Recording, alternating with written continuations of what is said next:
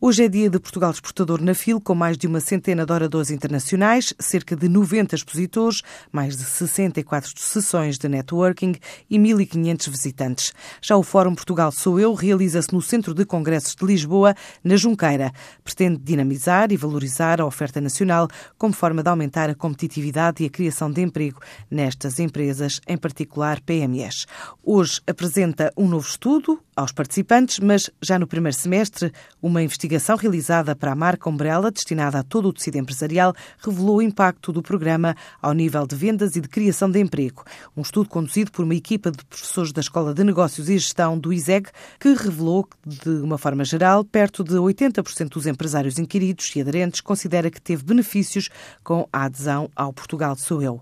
A maioria reconhece também benefícios ao nível da notoriedade e reconhecimento da origem do produto e identidade indica ainda que cerca de 70% opta pela utilização do selo em todos os produtos qualificados, 18,8% apenas em alguns e a grande maioria, 93,5%, concordam com o desenvolvimento de oportunidades de negócio entre as empresas aderentes. 81% mostra ainda interesse em integrar o programa de qualificação de fornecedores de grandes empresas.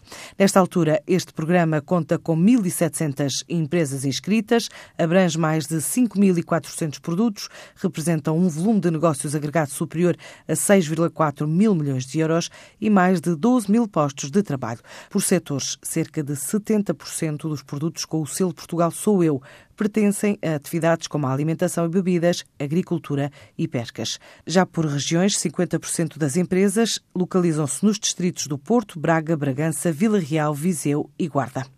A par das tecnologias de informação e do setor automóvel, as máquinas industriais, a reciclagem e o agroalimentar são as novas estrelas da missão empresarial que está de visita ao México a partir do próximo fim de semana.